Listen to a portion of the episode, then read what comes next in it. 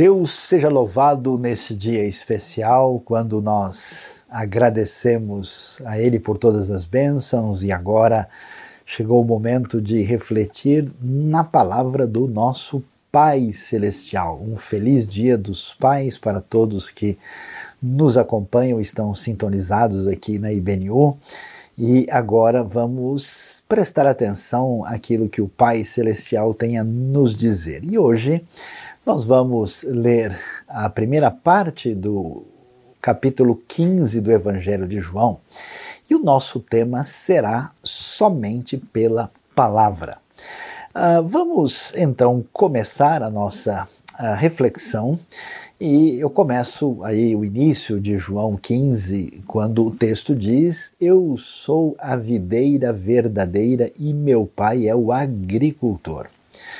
Todo ramo que estando em mim não dá fruto, ele corta, e todo que dá fruto, ele poda para que dê mais fruto ainda. Vocês já estão limpos pela palavra que tenho falado.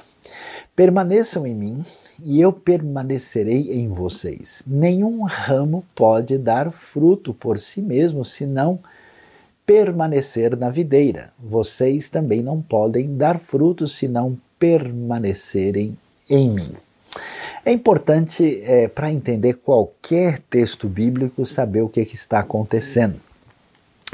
Uh, o Evangelho de João é um evangelho diferente dos três primeiros, é um evangelho muito mais assim elaborado, né? Os estudiosos chamam de um evangelho mais trabalhado no sentido teológico da palavra. Ele não é tão assim um evangelho uh, com uma narrativa muito cronológica, o objetivo não é bem uma biografia de Jesus, o evangelho uh, tem 21 capítulos, é um texto escrito posteriormente em relação aos três primeiros evangelhos, aí mais ou menos uma geração depois. Você vai se lembrar, o, o apóstolo João é o autor do Apocalipse, ele acaba sendo perseguido, vai ser preso em Pátimos, e esse evangelho é possível que ele tenha o seu início de elaboração na terra de Israel e tenha sido terminado na região de Éfeso, onde João viveu.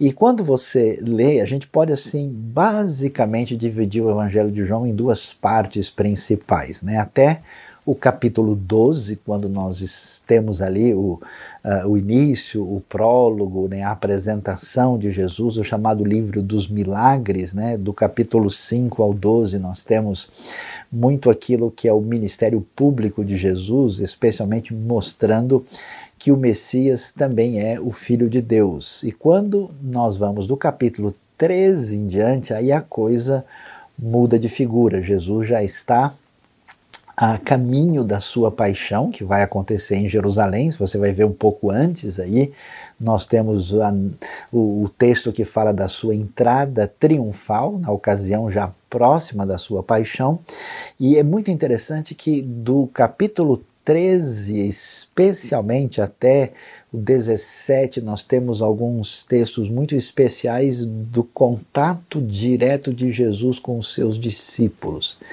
numa revelação mais profunda de quem Jesus é e como é que ele se apresenta, digamos assim, na hora da sua tribulação maior, no momento em que ele vai dar as suas palavras muito importantes para aqueles que vão ser os propagadores da sua mensagem, da sua palavra do reino de Deus. E entendendo isso, aí a gente começa a, a ver o que é que Jesus está dizendo. Né? Ele, ele, ele vai usar, como acontece tantas vezes aqui, existe um elemento como que parabólico né, na conversa de Jesus, como acontece tantas vezes, e ele se afirma: Eu sou a videira verdadeira. Né? E, e, e que história é essa de videira verdadeira? Né? A videira ah, está relacionado como uma figura que tem a ver com Israel. Você lendo lá nos profetas, a gente vai ver isso em Jeremias, como Israel é comparado com uma videira, assim como também é comparado com oliveira, com figueira, que são árvores assim do, da realidade é, comum uh, da própria terra de Israel.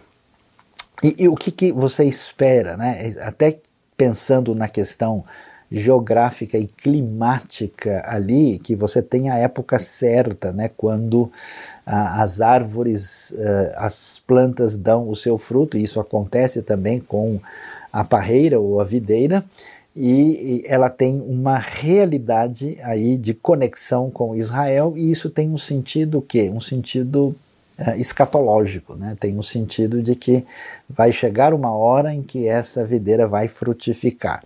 Mas voltando então ao texto, o que, que a gente vê? Né?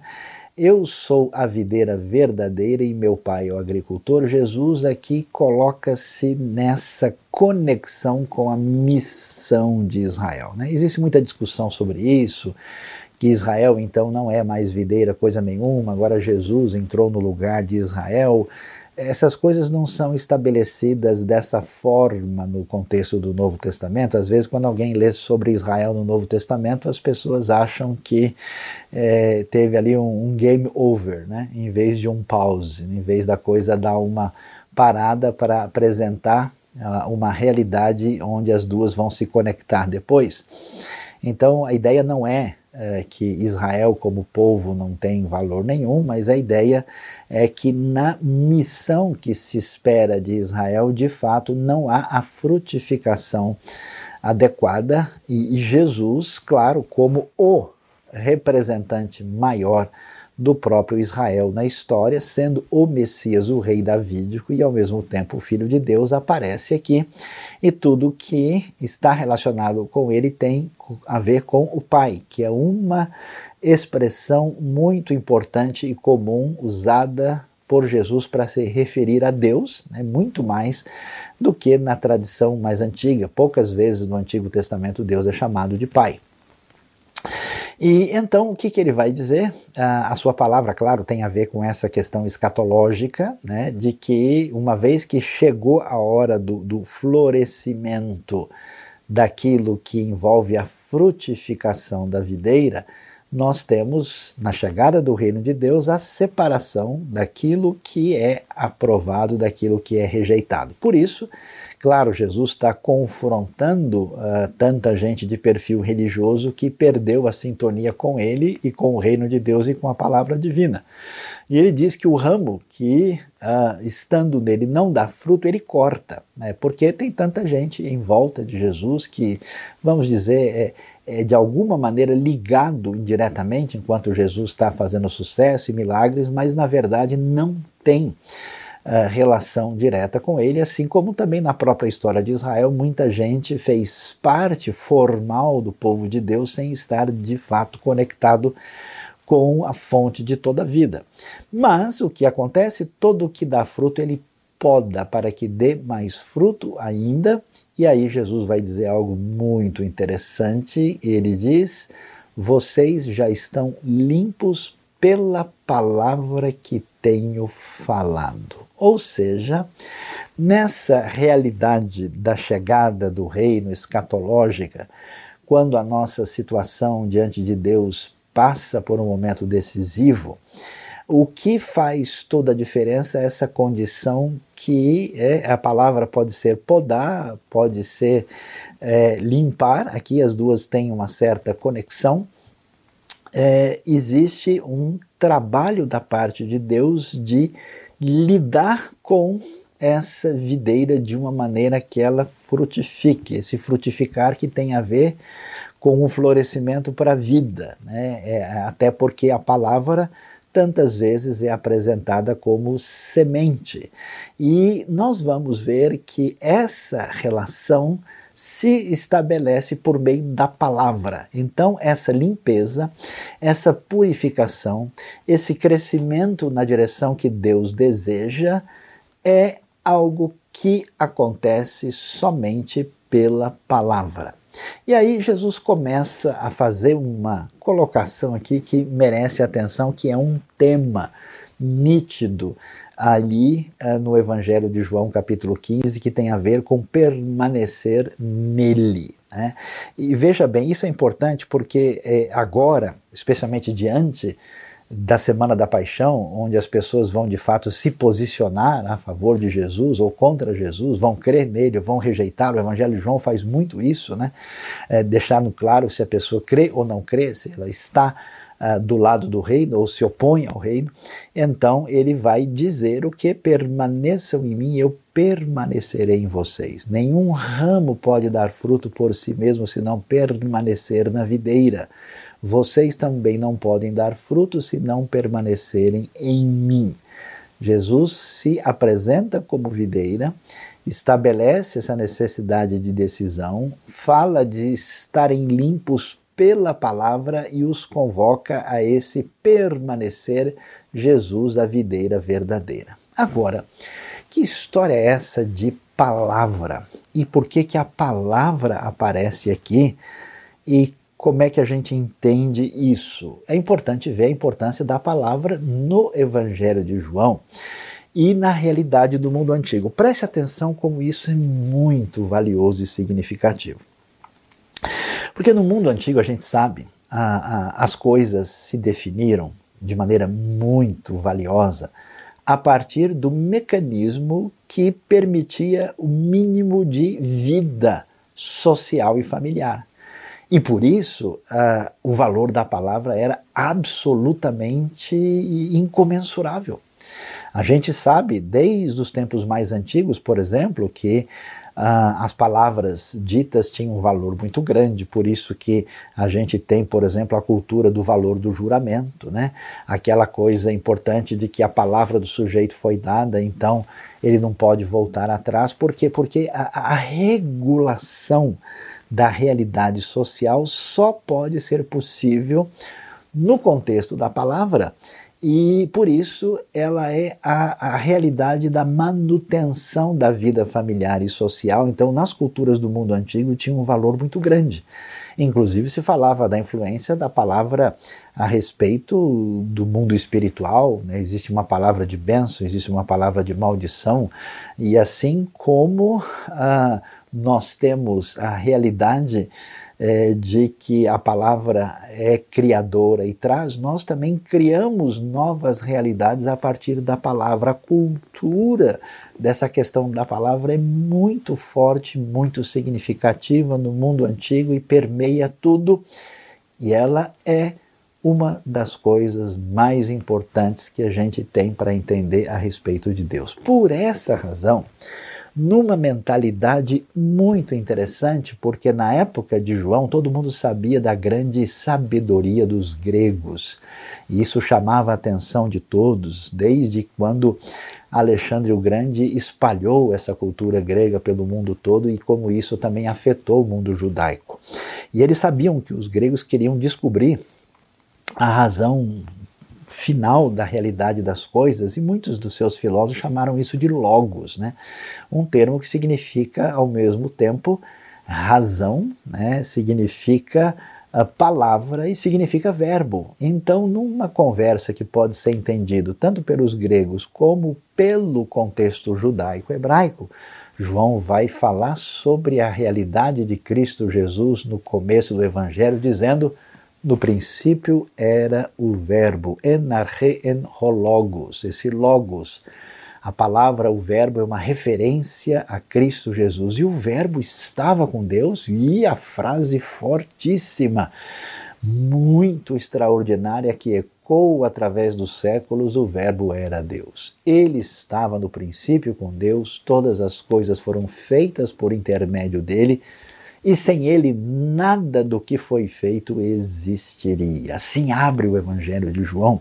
E aí João também está pensando o que no, no, começo de tudo, né?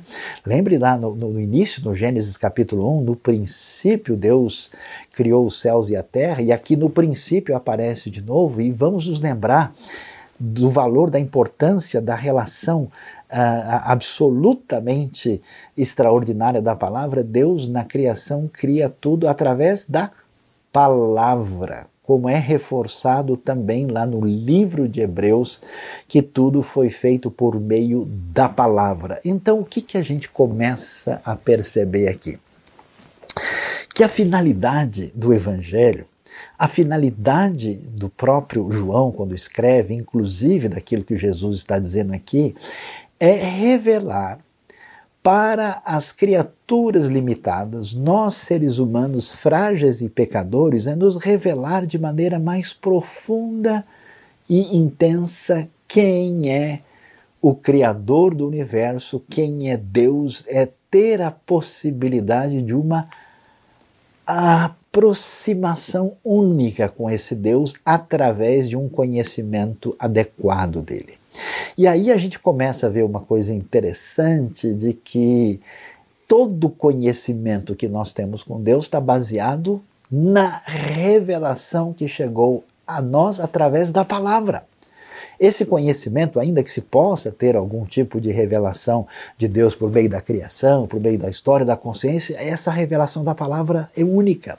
Por isso, essa, essa confluência de é, encontro aqui que a gente vai ver é tão importante mostrar que Jesus é o Logos, ele é o Davar, ele é o Memra, ele é o Verbo. O Verbo estava no mundo, diz o verso 10, e este foi feito por meio dele, mas o mundo não o conheceu, ou o mundo não o reconheceu, melhor dizendo. E é tão extraordinário aqui o mistério da encarnação, enfatizado no verso 14, que diz: O Verbo se fez carne e habitou, tabernaculou entre nós, pleno de graça e de verdade, e vimos a sua glória, atenção, como a glória do unigênito do Pai. Então o que, que a gente descobre? Olha só, que a realidade da criação que aponta para Deus de modo extraordinário se dá por meio da palavra. E que, portanto, agora nós temos uma revelação mais profunda sobre Deus através das palavras que estão presentes da parte de Jesus e ele mesmo é essa palavra, esse logos, esse verbo de Deus entre nós, ou seja, o que nós precisamos conhecer e saber sobre Deus.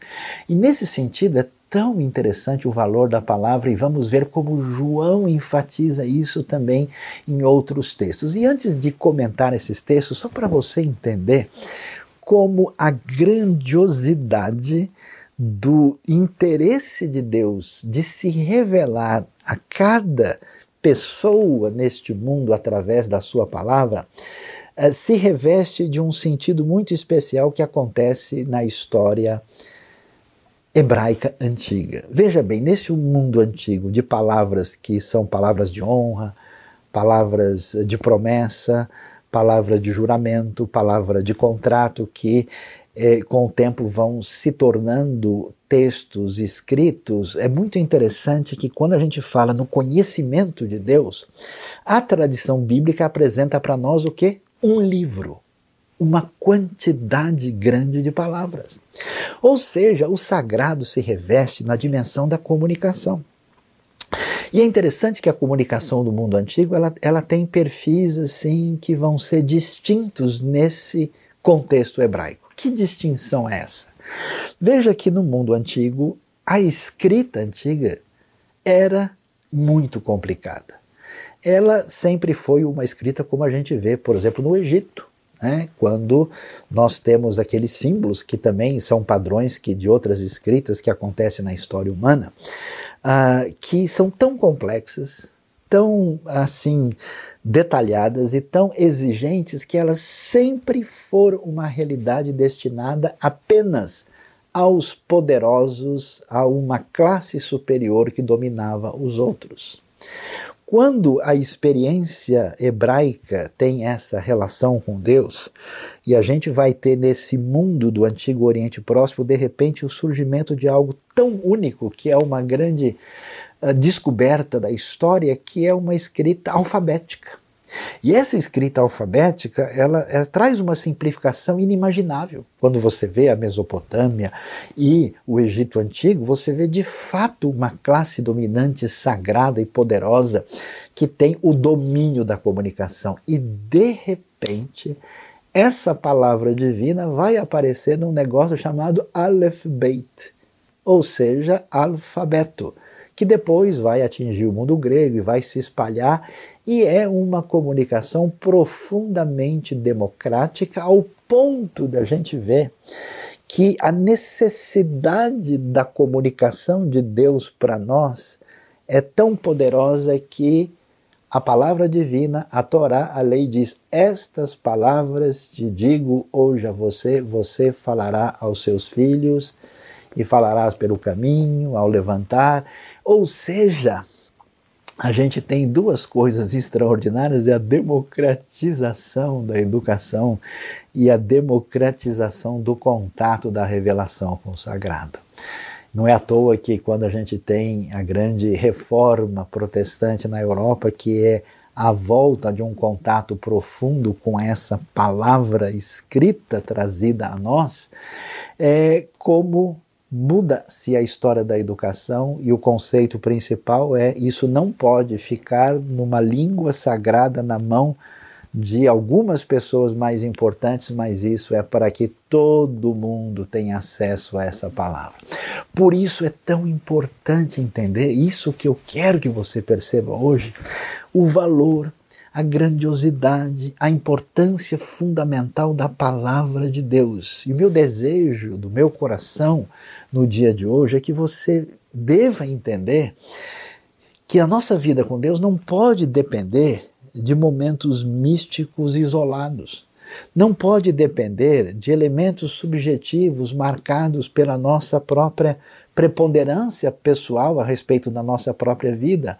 Não pode depender de uma entrega da nossa liberdade na mão de uma autoridade ou outra religiosa. Depende do nosso contato com a palavra de Deus, palavra revelada, palavra confiável, palavra verdadeira, palavra de vida, palavra que limpa e purifica que nos prepara para a frutificação que Deus deseja para quem é discípulo de Jesus. Por isso é tão importante ver a palavra de Jesus, ele que é o Logos, o Verbo, a palavra. Veja só como a ênfase sobre isso é tão importante em João, por exemplo, 5,24. Eu lhes asseguro: quem ouve a minha palavra, ouvir aqui significa ouvir recebendo, e crê naquele que me enviou, tem a vida eterna. Olha que coisa!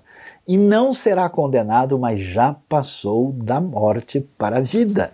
A vida espiritual, poderosa, sobrenatural de Deus, a vida eterna, vem pelo poder da semente da palavra que atinge a nossa vida.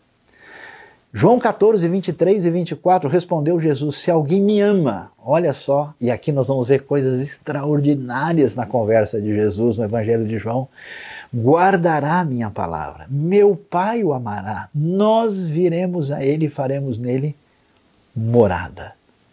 Aquele que não me ama não guarda as minhas palavras.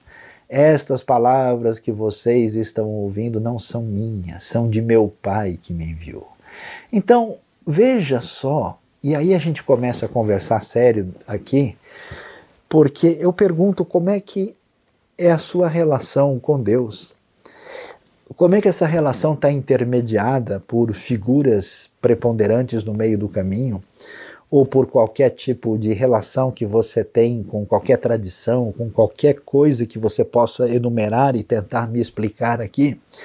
Veja que a relação se dá por meio da palavra que precisa ser ouvida, crida, recebida e ser o meio, o caminho pela qual, pelo qual se dá essa relação de profundidade de conhecimento e conexão com Deus.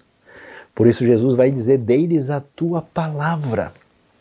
E é interessante, o mundo os odiou, pois eles não são do mundo como eu também não sou. Quem é o mundo? O que é o mundo? O mundo é aquele que não recebe a palavra, que não interage com essa palavra. O foco são as palavras de Jesus. Você já parou para pensar nisso? Que o acesso, a conexão, a relação real com Deus se dá mediante palavras. O que, que Deus fez na história, na história do próprio, povo de Israel.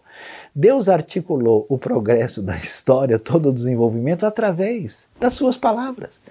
Ele nos apresenta quem ele é através do seu nome. Ele cria o mundo falando. Ele enche de esperança a realidade do povo, lhe dando promessa de libertação. Deus é um Deus que cria o futuro através das suas promessas, que são fundamentadas na sua palavra. Ele define o caminho da nossa vida por meio de instruções, por meio das suas palavras. Os famosos dez mandamentos são mais conhecidos como as dez palavras. E essas palavras produzem vida, produzem caminho, produzem uma relação de criatividade e desdobramento que tem a ver com o fruto que surge daí. Por isso, qual que é o chamado de Deus para nós em relação a essas palavras que nos purificam, que nos limpam, quando estamos conectados. A figura da videira ela é especial porque ela é orgânica, ela é vida, né? É diferente de seguir uma tradição religiosa. É diferente de pisar no quadrado com relação a alguma proposta legalista aqui ou ali. É algo extraordinário, é vida, vida que está relacionado com os dois elementos mais importantes da realidade do Novo Testamento, que são palavra e espírito. E o texto diz de novo: Eu sou a videira, vocês são os ramos. Se alguém permanecer em mim e eu nele, veja que a coisa vai caminhando na direção de uma intimidade maior. Essa é a proposta de Jesus. Né? Jesus é, é, é, um rabino diferente, é um instrutor de outro perfil. Né? Ele não está dizendo, pessoal, olha, vocês querem dar certo na vida? Faça favor de pisar por aquelas pedras lá que vai estar tudo certo. Ó. ó, vocês querem não que não dê ruim para vocês? Então é só evitar de aqui vai dar tudo certo e a gente depois come uma pizza juntos. Não, não é essa a ideia. Se permanecer em mim e eu nele, esse que permanece em mim dará muito fruto, porque, pois sem mim vocês não podem fazer coisa alguma que tenha a ver com Deus e com o reino de Deus. Se alguém não permanecer em mim, será como o ramo que é jogado fora e seca. E ele sabe o que é isso? Pelas pessoas que estão na sua maldade e religiosidade rejeitando Jesus e confrontando o próprio Jesus. Tais ramos são apanhados, lançados ao fogo e queimados. Isso evoca a linguagem lá de Jesus, né, na ocasião lá do seu próprio batismo diante de João Batista, falando sobre essa questão do reino que chega também como juízo. Se vocês permanecerem em mim e as minhas palavras permanecerem em vocês, pedirão o que quiserem e será concedido. Meu Pai é glorificado pelo fato de vocês darem muito fruto e assim serão meus discípulos. Interessante, o que é caminhar com Jesus? O que está envolvido nesse permanecer que envolve um conhecer e que está relacionado com dar fruto? Jesus é a palavra porque ele é a grande revelação de Deus a nós. O objetivo da nossa vida é conhecer em plenitude o nosso Criador. E você só conhece por meio das suas palavras que são fonte de vida, que são essa semente que frutifica na nossa vida. E Jesus é essa revelação massa. Por isso as palavras de Jesus nos conduzem a uma relação de intimidade, e aí é uma coisa interessante, porque toda tradição religiosa ensina o oposto do que a gente tem da parte de Jesus. Como é que a gente vive uma vida religiosa? Segue a nossa vida do jeito que a gente quer, aí a coisa fica complicada, a gente procura um poder, uma divindade para corrigir o processo e fazer o que a gente quer que seja feito.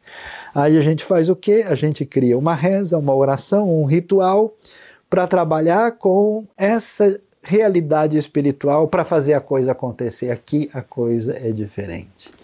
Se vocês permanecerem em mim e as minhas palavras permanecerem em vocês, aí sim pedirão o que quiserem e será concedido. Por quê? A oração vem depois da palavra. Quando alguém é atingido pela palavra, quando alguém conhece a Deus, quando lhe é revelado e ele tem a conexão com Deus por meio dessa revelação bendita do Logos de Cristo Jesus, a sua dimensão interior é outra. E aí sim, ele pode, por causa da palavra, trazer as suas palavras de pedido na sua oração, isso lhe será concedido porque está em sintonia com a vontade do Pai, que tem a ver com as vitórias extraordinárias na oração das pessoas que andaram no caminho da palavra. E com que foco? Que o Pai seja glorificado e vocês frutifiquem, vocês saiam para essa realidade que significa dar fruto, vida, e é interessante, e assim serão meus discípulos. O discípulo não é somente aquele que formalmente reconhece a Jesus ou se afirma é, crente nele, mas o que caminha e segue com ele. E aí a coisa é interessante porque Jesus vai prosseguir e ele vai ver qual que é a dimensão da espiritualidade resultante da relação com a palavra. Por que, que a sua vida está ruim? Porque você não crê na palavra. Você não estuda a palavra, você não recebe a palavra, você não interage com a palavra. E aí nós vamos ver Jesus dizendo: Como o Pai me amou, assim eu os amei permaneçam no meu amor. Permanecer em Deus é parar de fugir do amor de Deus.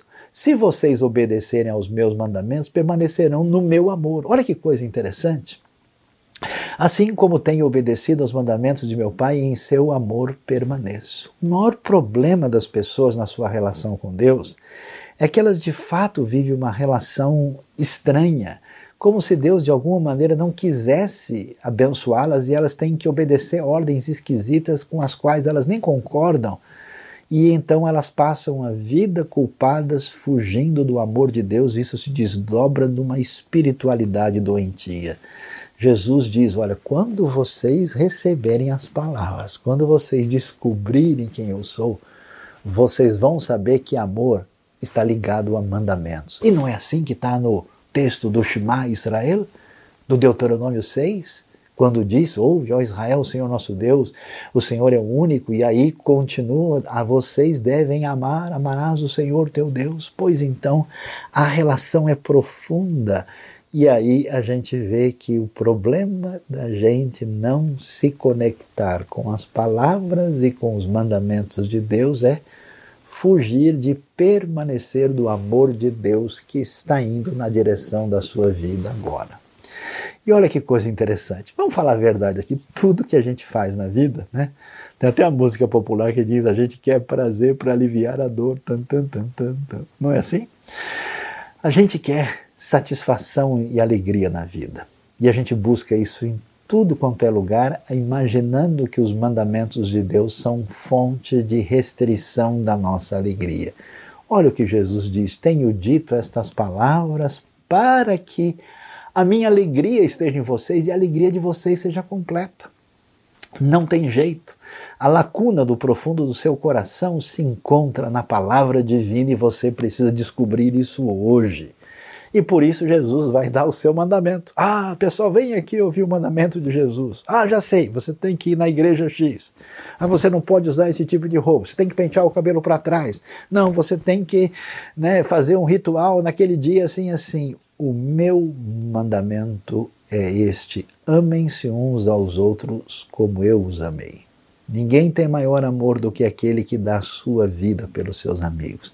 Está entendendo a ligação entre amor, alegria, obedecer e palavra? Está entendendo onde chega esse negócio de dar fruto? Dar fruto está relacionado exatamente com esse desdobramento de vida que surge da mesma atitude do Deus que fala na sua autoridade quando cria o mundo do Deus que se manifesta no Logos, na palavra, no Verbo, que é Jesus, no Deus que, na sua expressão de alteridade, nos traz o amor perdoador, nos livrando dos nossos pecados quando nós nos voltamos para Ele. E aí Jesus vai dizer, pessoal, apaga tudo que vocês ouviram.